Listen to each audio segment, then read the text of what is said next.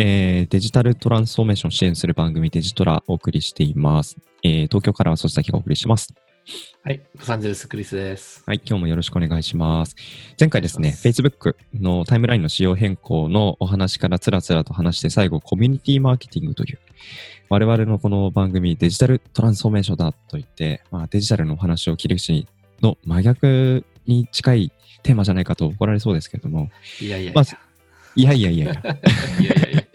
そんなことないとちゃんと結びついてるんだって話で、まあ、あの、言葉はもしかすると対義語に近いのかもしれないですけども、中身はしっかりと繋がってる。結局、マーケティングを考えるにあたって、最後、人の心がどう動くかというところが本質だという話という意味で多分クリスはいやいやと、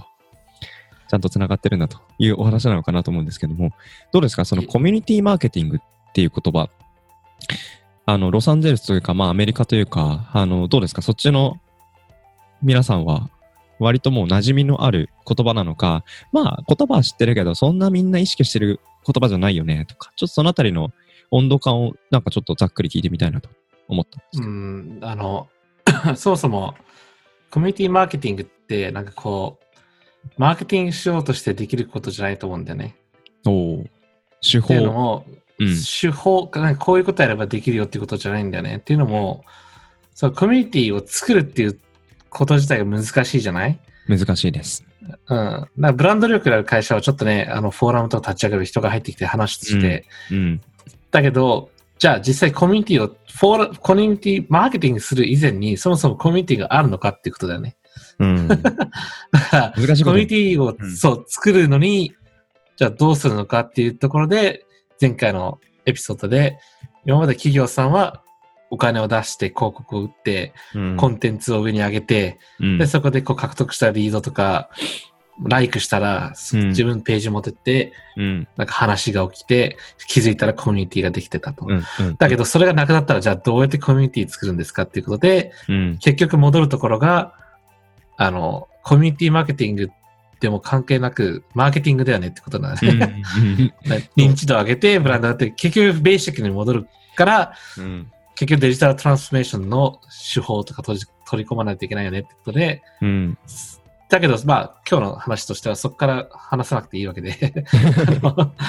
で、そのコミュニティをじゃああるとしてね、で、だけど Facebook にペイできないっていうのを Facebook のニュースフィード変わりますと。うん。じゃあ、自分の持ってるコミュニティをそれなりに Facebook でどうやってオーガニックに伸ばして、うん。どうやってコミュニティをマネージする、あの、タイプ、手法、うん。チャンネル、まあ、ちょっと言い方ち違うかもしれないけど、その、まあ、そこの話ですよね。うん、なるほどね。ちなみに、あの、クリスはどうですか？あの、コミュニティを作った経験とか、まあ、もしくは、この参加してたこのコミュニティはすごい面白かったとか、そういうのありますか？そもそも、あの、前の会社、あの、ロジテックで働いた時の、うん、あの、サイトは、すごいトラフィックが大きかったんで、なるほど、で、ね。僕らはそのソーシャルメディアマーケティングマネージャーと、サポートチームにいたそのコミュニティマーケティングマネージャー、もう一回、今、二つ？うん。あの、マーケティング、マーケティングしてる人たちは、うんソーシャルメディアマーケティング。ソーシャルメディアマーケティング。はい。彼らは、あの、プラットフォームとか Twitter とかさ、Facebook はいとかそういうとこでコンテンツを運用して、うん、そこに。にユーザーとエンゲージする役割がある。はいはいはい。もっとオープンなパブリックの設定でね。うんだけど、例えば自分の自社のフォーラムのサイトかセクションがあるとすんじゃん。そうですね。そういうとこでは自分のたちのオーディエンスとか、そういう質問に対して答えないといけない義務があるから、うん。そのフォーラムを誰が管理するんですかっていうことで、うんコミュニティマーケティングマネージャーみたいな人がいたわけよ。ああ、ソーシャルマーケティングマネージャーとはまた別な人がいる。別、うん別。ソーシャルメディアマーケティングっていうのは結構、まあ会社によってバラバラなんだけども、大体候補とかさ、うんうんうんマーケティング部署にいる。ああ。で、コミュニティマーケティングマネージャーっていうのは、もしかしたらマーケティングにいるかもしれないけども、あの、業界によってはもしかしたらサポートチームにいるかもしれない。うんどちらかというと受け皿の方だから、なるほどね。受ける方だから、その、で、フォーラムとかにこう入って、もう自分たちが持ってるコミュニティとか、そういうオーディエンスとか、質問とか、そのサイトを運営する。うんうんうん。ソーシャルメディアってさ、ハッシュタグつければさ、別に自分のコミュニティじゃない関係ない人も参加できるじゃない？そうだね。うん。で、PR 的な要素で考えると、こう、発生っていうか、こう、うんメッセージがこう、飛ぶじゃない？なるほど。うん。だから趣旨がちょっと違うのかな。うんうん、そういうことね。そうそう。うんちなみに今のお話をそのリスナーさんにもう少しイメージを持ってもらいたいなと思って、クリスのいた会社、ロロジテックって言ったっけ？どんな会社？日本だとロジクールなんだけど、うんうん。あの、まあ、例えば、あの、まあ、どこの大手のサイトでもさ、なんかうん、www.chomechome.com とか行くと、サイトがあってうん、なんか意外とその、例えば、forum.chomechome.com とか行くと、うん、そこにはこう質問とかさ、FAQ とかさ、うんで、ライクしたり、質問したり、うんチケットあげたりとかってするじゃない？ありますね。Google のヘルプフォーラムみたいなのありますもんね、そういうのね。うん。そう、意外とアメリカとかでは結構うんリティアムとかっていう会社が結構そういうプラットフォームをあ結構持っていていて、あそう、それはそれで一つのこの、なんつうの、うん。あの、ウェブサイト、コンテンツマーケティングの、要は一つのサイト運営のうん。戦略でもある。うんうん。その、ポイントとしては、フォーラムの中でコミュニティがちゃんと存在しているかっていうことだよね。フォーラムの中に？で、ちゃんとし、うん。ちゃんとしたブランドは、ちゃんとその人たちの質問とか対応してるし、あの、モデレーションしてる。変な悪い言葉使わない。なんか意味のあるもの消していく。古いコンテンツとか新しいコンテンツとか、ね、新商品開発したら、この、うん。多分あの、うんアップルだってあるでしょ？そうですね、ありますよ。あうん。全然あるでしょ？だから、例えば SEO とかで、うん。Google とかでさ、うん。えっと、あなんか OS10 で、うん。えっと、なんか、なんかちょめちょめするにはどうすればいいのかとかっていうと、うんうんうん大体出てくるのが Apple のフォーラムじゃない？そうですね。なんかうん、Mac でちょっと不具合があったりとか、ね、iPhone で気になったこと調べると一番上に大体来ますよね。でしょ？で、うん強いコミュニティ持ってるブランドっていうのは、そのブランドのコミュニティマネージャーが常に対応してるかってそうではなくて、Mac に詳しいとか、その Apple に詳しい人たちが、その質問した人たちにこう助言する？なるほど。っていうのがう、ん。そのフォーラムを使ってコミュニティが存在すれば、勝手に自分たちで解決してくれる。で、たまにそれが嘘の情報とか間違った情報だと、そこにコミュニティマネージャーが入ってきて、いうんうんや、それはちょっと違います。こうこれが正しいですよっていうことをできるわけじゃない？うん。なるほどね。それが多分5、5年、10年前の、うんうんうん。こう、こう、ちょっと伸びた手法っていうか、うんうんうん。今はもう定番だからね。なるほど。それがまあ企業がマネージするコミュニティの一つとして。一つとしてのチャンネルっていうか、うんウェブサイトを利用してのフォーラムマネジメントっていうコミュニティマネジメント。クリスはだけど、うん。あ、ごめん。うん、どうぞどうぞ。だけど、うん。まあ、今の時代さ、僕が 10, 10社のブランドとやり取りした中で、うん 10回フォーラムにこう行って、うんなんかこう、ね、パティスペートするにはすごく重いし、時間かかるじゃない？うん。ね、僕がこう10社のブランドのファンで、そのフォーラムにさ、なんか入るの大変じゃん。入るだからフェイス、ユーザーとして、それともママネージとして、まあユーザーとしてもマネジメント、うんうんこあのマネージするっていう、ね、その、覚えてほしいのは、そのコミュニティ、コミュニティのうん。うん。マネージャーするのに、別にそこの会社の社員じゃなくてもいいわけでしょ。そうですね。要はそこの知識とか愛情とかあればできることで、うん。あの、そう。だけど Facebook っていうのは、まあ人口のほとんどがみんな使ってるわけだから、アメリカのね。うん。だから、そこで Facebook に入って、Facebook アカウント1個作ることで、グループにこう入入ると、そこでサクサクっとコミュニティみたいなこうエンゲージメントできるよねってことなんだよね。なるほど。そっか。じゃあ、クリスは前の仕事ではそのコミュニそのロロジテックで、そういうフォーラムを担担当担当してたって感じ？うん、そうそういう人と一緒に働いてたって。あ、っていう人と一緒に働いてた。なるほどね。そうそう。はいはいはいはい。じゃあまあなんかそれがある種コミュニティのとクリスの関わりとして一つエピソードかなと思うなんか僕はですね、もっとすごい生活感あるライトなあの話で恐縮なんですけど、あの、ランニングと朝食っていう Facebook グループが結構僕のお気に入りの。で、ランニングの話をするとね、クリスから、ランニングなんてしてんのって話、えーされたこと。ランニングなんて健康に良くないからっていう話もされそうなんですけど、その話すごいしたいでしょ。な何してるかっていうと、家の、いい家のそば、まあ、友達たちとグループ作ってて、毎週土曜日朝7時半に、まあ、ある場所に待ち合わせをして、えー、まあ、朝ごはんを食べに行くっていう共通目的を持って、で、まあ、5キロから10キロまで走って、で、1時間ぐらい走って、お疲れ様でしたって言って、土曜日の朝8時ぐらいに、まあ、美味しいご飯を食べるわけですよ。でやっぱその朝の時間を有効活用するっていう、そこにすごくフレッシュ感もあるし、休みの日を有効活用してる人もあるし、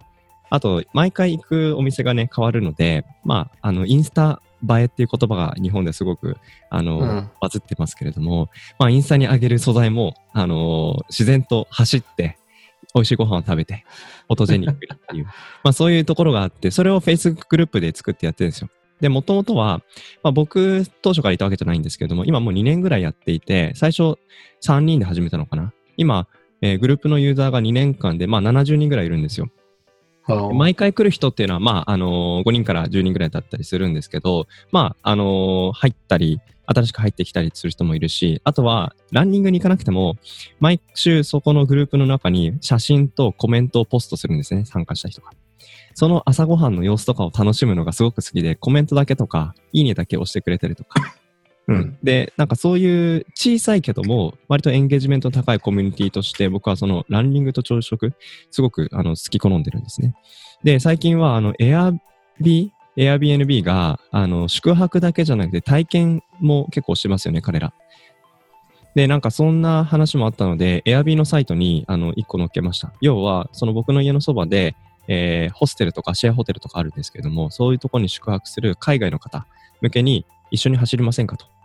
えー一緒に走って、一緒に朝ごはん食べ行きながら、まあ、海外から来てるので、日本の文化と、あの、触れ合いたいと思うんですけど、すっごく、まあ、短いところで走るとか、あの、全然 お金もかからないし、だけどなんか、小さな、その、美味しいものを食べに行くとか、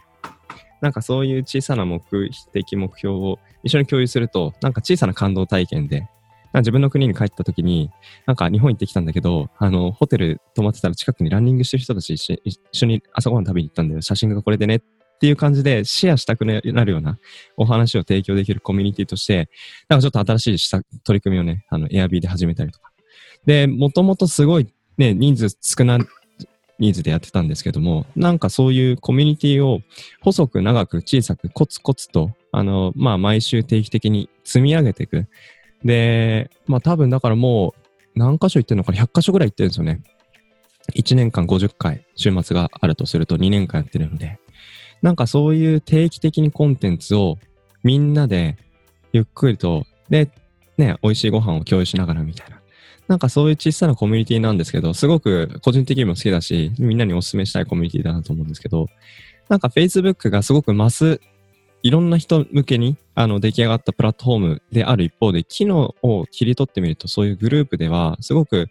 あのエンゲージメントの高い場所、コミュニティも作りようによっては、ね、いくらでもできるようなら、まあもちろん簡単ではないんですけども、なんかそういった話をすると、まあ当初ね、今日のエピソードの最初にクリスが、えーテクノロジーだけじゃなくて、そのコミュニティをどうマネージするか。コミュニティマーケティングマネージャーっていう話だっけ？なんかそのあたり、要はそのコミュニティ作れる人、この存在っていうのが、なんか実は Facebook も求めてたり、Airb も求めてたり、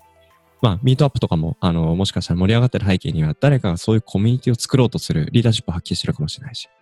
なんかそういう人にフォーカスしてくると、最初ね、まあデジタルマーケティング待機語でコミュニティマーケティングって言いましたけど、いやいや、なんかマーケティングの本質に戻っただけでしょ。で、そのマーケティングの本質、人の心が動く動かないとか。なんかそういうところに、まあブーメラン的な感じで戻ってた感じがしますよね。そうそうそう。だから、まあだから、作るとこ、マネジメントするところって結構違うスキルだと思うんだよね。ねですごく作るの上手だけどもえ。う、ん。なんかマネジメントできない人がいねるじゃないですか。まあだから、あるある意味、コミュニティがある程度、まあ僕が読んだその、あの記事では、え。うん。200人から、まあ、500人以上コミュニティができると、うん。人が集まると、自然とユーザー同士がもあのポストしポストしたり解決しちゃったりするのね、いろんな質問に。なるほど。だから、あるボリュームに達成すると、ある意味コミュニティマネージャーがいらないのかなっていう、ーある意味コミュニティモデレーターっていうのが必要かもしれない。立ち上げるってことですか温めるってことなのモデレートって。モデレーター、要は、コミュニティマネージャーしてる人がいても、モデレーターはそこで、まあ、ガイドラインとかルールがあるじゃない、ありますね。そこをちゃんとあの、オーディットしてるかって、なんか変な言葉使ってないのかとか、ももしかしたら。コミュニティ、うんそう、マネージャーはいの人がもしかしたらちょっと、ちょっと違う情報を教えちゃったんだな。うん。あともしくは古いコンテンツをこうトリムしていく、要は消していくとか、なるほど。マージするとか、なるほど。あの、もしくは、あ、これ同じ質問他のフォーラムにあったから、そっちのフォーラムに解決策があるから、ここリンクだよっていうのは、うん。もしかしたらそのコミュニティに参参加してるマネージャーたちは知らないかもしれないことを、うんモデレーターの人が、要は、神的存在、アドミン的な存在だよね。普段は出ないけど、まあ、うん。締めるときは出てくるぞみたいな感じそのうそうそうそうそう。ですね。で、まあ、コミュニティマーケティングっていうトピックとしては、やっぱ、Facebook とかでこう、ペイして、うん。集客とかコミュニティ作れなくなっちゃうと、うん。まあ、そこら辺はマーケティングの問題になるっていうことで、うん。まあ、そこら辺はいろんな手法を使って、うんリードをアクワイアして、ナーチャリングするっていうトピックになっちゃうから、僕がもう一つ言いたいのは、そのデジタルトランスフォーメーションにかけると、まあ、Facebook だけなのかっていう、そう、ウェブサイトだけなのかっていうことでもなくて、まあ、ちょっと日本はわからないですけど、アメリカの場合は meetup.com っていうサイトがあって、オフラインのコミュニティ、要はオンラインを通してオフラインでミートアップするっていうサイト。うん。で、あの、まあ、一回ぽっきりのミートアップもあるんだろうけど、多分、だいたい月1とかそういうペースで、あの、コミュニティとうん。エンゲージする場を、こう、情報を提供したり、コンテンツを提供したりするウェブサイトがあるんですね。うんうんうん。そう、それは結構使うといいですよね。あのーまあ、我々一緒にね、あの、関わっている会社で一人、あの、ジェフという、あの、人物が、彼も、あの、アメリカ人ですけども、月一でね、あの、東京デジタルマーケターという、あのー集い、集まりをやっていてですね、最まあ月一でやっていくと、まず50人とか60人とか来るんですけれども、一番最初はもう本当に7、8人しか来なかったみたいな。でもそれを、まあ、毎月、月一ずーっとやってもう1年半ぐらい経つのかなうん。で、彼はそのどうやってその集客、コミュニティ作りしてるかって、そのミートアップで毎回そのポストして、で、集めて、で、50人で、で、また次回やりますっていうような感じで、だから今、クリスが言ったような、ミートアップを使ったコミュニティ作りをまさにしてるなって、今おお話ししながら思い出した一つの例として、あの、やってるなと思いましたけど、やっぱりその、継続力ってこれすごい大事ですけど、継続するってすごい大変ですよね。大変、大変、大変、大変だよ。気持ちが持つってすごい大事だなと思って。だからビジネスだよ。うんビジネス。うん。なんかそのビジネスの話をすると、やっぱり成功法則はこうだ。これさえやれば絶対にうまくいく。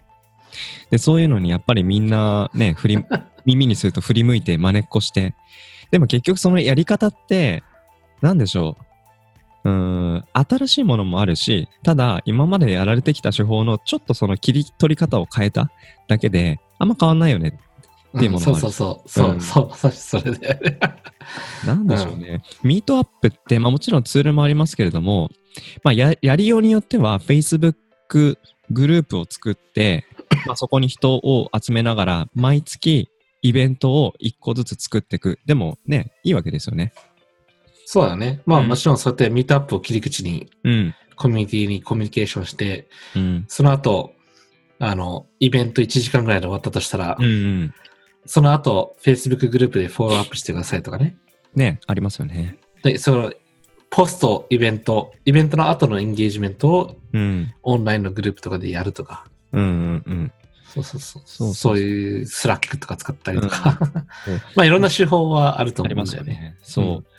でもやっぱり、そこで肝になっていくのは、発信誰かがし続けるとか、もしくはさっきね、クリスがあの引用してくれたサイト、これ、ニール・パテルっていうあのアメリカの、まあ、デジタルマーケターとして有名な方なんですけども、まあ、彼があの記事で How to keep your Facebook group active and engaged という、まあ、記事あるんですけども、この中で500人超えたら、まあ、自然にそのコミュニティが、まあ、あの運営をされていくだろうと。逆に言えば、500人までは、もう意識的に、まあ、誰かがリーダーシップ取って、コミュニティを参加人数増やしていくとか、ポストする頻度を、まあ、ある一定の回数に保つとか、うんで、それもポスト一方通行だけじゃなくて、ちゃんとリプライがもらえるような関係の人を、オンラインだけじゃなくてオフラインでも作っておくとか。なんかそういうことが大事だよっていうことの一つの基準で500っていう数字がね、あるっていうふうに言ってますけど。うん。でもやっぱりそのね、企業がその Facebook 広告で、その、なかなかユユーザーとのつながりっていうところ、まあ、つながりは持てるかもしれないですけど、つながった後にどう関係性を作っていくかっていうところ、なんかここに、ね、難しいフォーカスが、あのー関心が、企業の、まあ、マーケティングマネージャー、多分関心がこれから先動いていくと思うと、ね、そのマーケティングの背景にあるそのブランドの思いとかビジョンとか方向性とか製品のプロダクトのね、魅力とかをどうそのマーケティング担当者、コミュニティ担当者が語れるかってところがこれすごい大事になってきそうな気がしますよね。だからここで勘違いしちゃいけないのはさ、やっぱコミュニティ作る上に、一番最初に商業的なマインドセットがあるとダメなんだねって話だよね。ありました。だから、なんだろう、その、商業的なのか、本当に、あの、うん。ユーザーとの関係を持ちたいのかっていうことで、うん。あの、そのバランスだよね。うん商業したい瞬間とかに商業してもいいと思うんだけども、うん。その、最初からその商業的にプッシュしようとすると別にコミュニティフォーラムじゃなくなっちゃうし、うん。いや目的とずれる。だけど、そのフォーラムとしてはね、そういう何かの趣旨、商業的ではない趣旨が、まあ、大体そのコネクションしたり、グループとかでね、なんかコミュニケーションしたりとかっていう。うん。だけどやっぱどうしてもマーケティングっていう立ち位置で考えるとね、うん、じゃあその商業的に持ってこうとするタイミングの中で、まあちょっと Google でちょっと引引っ張ってきて引用してるんですけど、今、あの、その、どうやってその自分たちのコミュニティにバリューを与えるのかっていうポイント？はい。ただコミュニティでこう、ぺちゃくちゃ喋ってるだったらまだいい、まあいいんだろうけど、さっき言ったそのサシサクさんの例で言うとね、あの、このグループを通じて、人とこうコネ、ランニング通してコネクトして、うん。美味しいインスタグラム、インスタ映えする美味しいところを探すとかね。うん。で、その情報をこう交換することで、うん。見てる人とか参戦してる人たちはうん。バリューを得てるわけよ。うんうんうんそういう、そういう インダイレクトのその商業的な価値とかさ、うんうん組み込んでもいいと思うんだよね。なるほどね。で、やっぱそのイベントだよね。どれだけその、えっと、イベントに対してそのコミュニケーション取れるのかとか、うん。で、そのマーケティング的に考えるとずっとどうやってコミュニティビルドするっていう、そういう、まあ継続も大事だけども、どういうふうに継続するのかっていうのもうん。大事し大事だし、うんバランスだよね。あとどうやってそのブランドアンバサダーとして、うんあの、その辻崎さんがそのグループのリーダーだったとしたら、うんそのコミュニケーションとかのリレーションシップをどううん操るのかそうですね。とかね、そういうイベントとかもね、ちゃんとプロモーションしてって、うん新しい素材っていうんですか。うん あの、種を植えてることでコミュニティに火火を与えるっていうんですか？うんうんうん油を注ぐんですかね、うん火に。火が燃えないようにどうするのか、ね、そうそういう、そういうのが大事になってくるんだろうね。うん。なんか全然偉そうなことは言えないんですけども、まあ最初は一人でいいと思うんですよ。5人、10人、100人とか、これぐらいの規模感だったら、でも500人とか1000人とかなってきたときに、ね、最初に一人でやってた、まあ、コミュニティマネージしてる人が、一人だと立ち行かなくなるわけですよね。コミュニケーションの量が増えたりとか。あとは、なんでしょう。う、まあ、ブランドのこととかもあったりして、一人ではそのマネージしない。で、要は、組織的にそういうコミュニティをマネージしていくってなると、そこをね、どうその担当者ごとで統一感を持って、あの、同じように質の高いコミュニケーションを作っていく。こうやってなんか、コミュニティの話とかマーケティングの話してますけど、なんかマネジメントの話もなんかついて回るなっていう気がしてきて、なんか奥が本当に深いなと思って、なかなか面白いですよね、この領域は。僕の友達があの、香水の Facebook グループを、何ですか？香水？香香水系 の、すごいでかいんだって、もう何何千人とかいるんだって、世界に。へえ。で、そこを、うん。やっぱあの、コミュニティマネージしてるんですけど、その、知り合いがそのグループを作ったんだけども、うん。彼が、あの、代理で、なんかそういうモデレーションしたりしかしてるのね。そうっていうのもそのトピックが好きだからやってるわけで、はいはいはい。で、その、コミュニティのオーナーとも知り合いということでうん。やってる。で彼の話曰くね、やっぱ、スパムが多いんだって。スパム。そう。だから商業的にポストしたりコメントしたりライクしたり、な例えば自分で開けたコメントとかを自分でコメントしたりライクするだけでうん上に上がってきたりするんで、なるほどね。そういう商業的にこう、あの、わざとポストをこうブーストするうんうんことをやった時点で、そういうユーザーはこう消すとか。うん。なるほど。うん。だから常にユーザーとかもこう、消していく。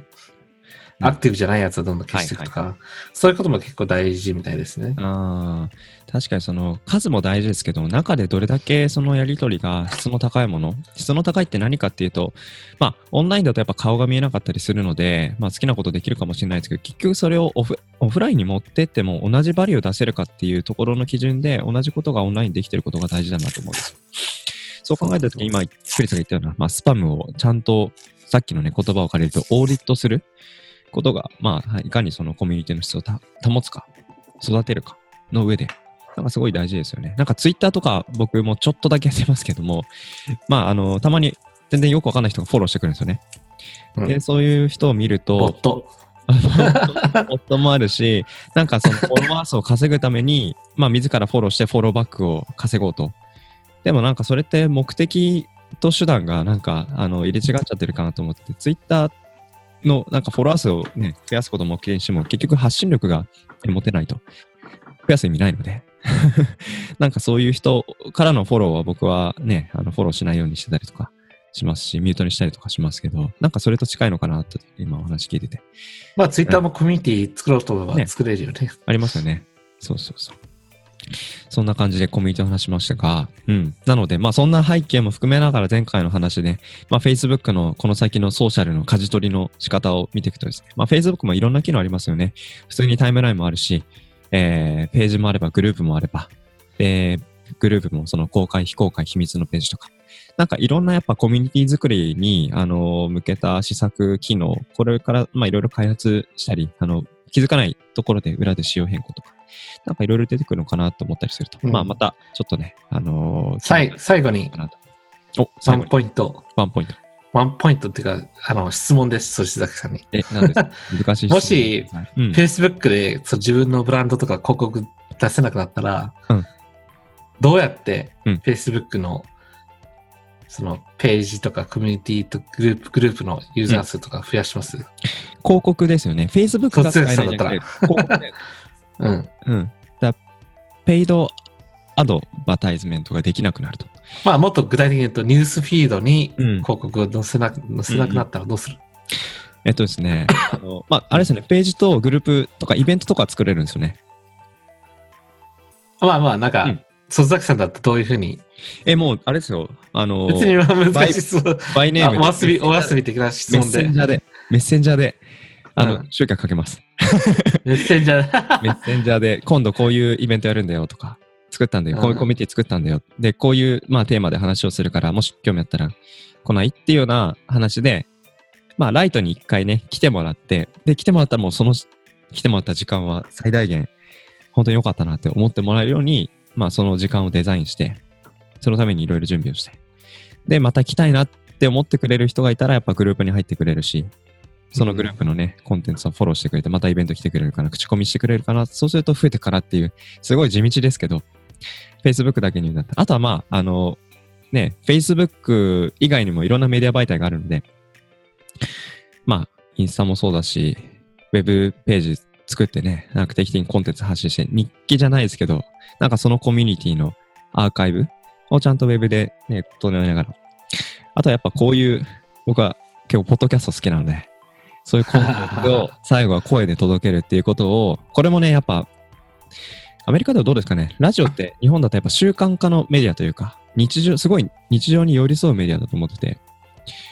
なんか情報量って絶対にね、他のメディアの方が多いと思うんですよ。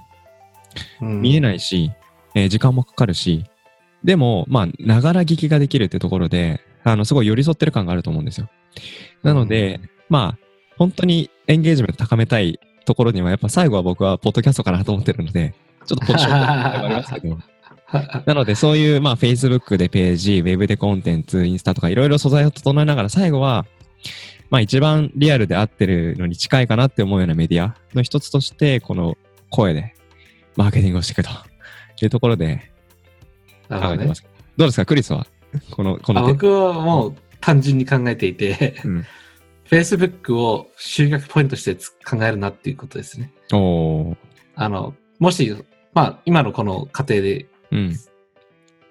か要は、エグザンプルで言うとね、はい。も。しニュースフィードに広告を出せなくて集客できなくなったとしましたら、うん。じゃあ Facebook を集客ポイントとして考えずに、うん。エンゲージメントポイントとして考えれば、じゃあ集客はランディングページとか、うん。さっきの meetup.com とか、なるほど。人がこう、入り口となるチャンネルでちゃんと入り口でボリュームを取ってきて、うんで、その後のエンゲージメントポイントとして、Facebook グループとかにこう人を流せば、うんうんうん。自然とそこでできた会話とかがインタラクション、人と人のコミュニケーションをつなぎ、うん。Facebook で、あの、ランキングとか、良くなり、で、うんそういう会話が Facebook のフィードにニュースとして上がってくるんじゃない、なるほどね。そうだ。だから僕としてはまあ普通にうん集客ポイントなのか、エンゲージメントポイントなのかっていうファネルのうん。位置づけが変わったっていうことだよね。なるほど。ただそれだけ。今まではうん集客としても機能してたこの Facebook をもう集客としては見ず、エンゲージメントポイントとして見る。で、その集客のポイントは別の、まあ、媒体で補うというようなうんアクションってことですね。